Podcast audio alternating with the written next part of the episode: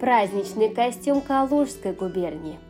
Традиционный крестьянский костюм Калужской губернии состоял из длинной холщовой рубахи с орнаментальным оплечьем и подолом, поверх которой женщины надевали шерстяную юбку паневу. Непременной деталью костюма был передник, занавеска. Также был обязательный глухой головной убор, полностью скрывавший волосы, высокая кичка с сорокой. В XIX веке в обиходе калужской крестьянки было два комплекса одежды с паневой и с сарафаном. Сам Самое пристальное внимание отделки женского костюма уделялось головному убору. Сорока – обобщенное название для женского головного убора, состоявшего из почти десятка деталей. Главная составная часть такого убора – кичка – твердый каркас, придающий форму, который выполнялся из простеганного в несколько слоев холста. Кичка надевалась на две косы, уложенные над лицом, или на пучок волос, закрепленный закрепленный над лбом. Поверх кички надевалась, собственно, сорока, тип шапочки с нешитыми боковыми частями, которые завязывались на затылке. Сзади сорока имела удлиненную часть, прикрывавшую шею. В декоре рубахи, праздничной и повседневной,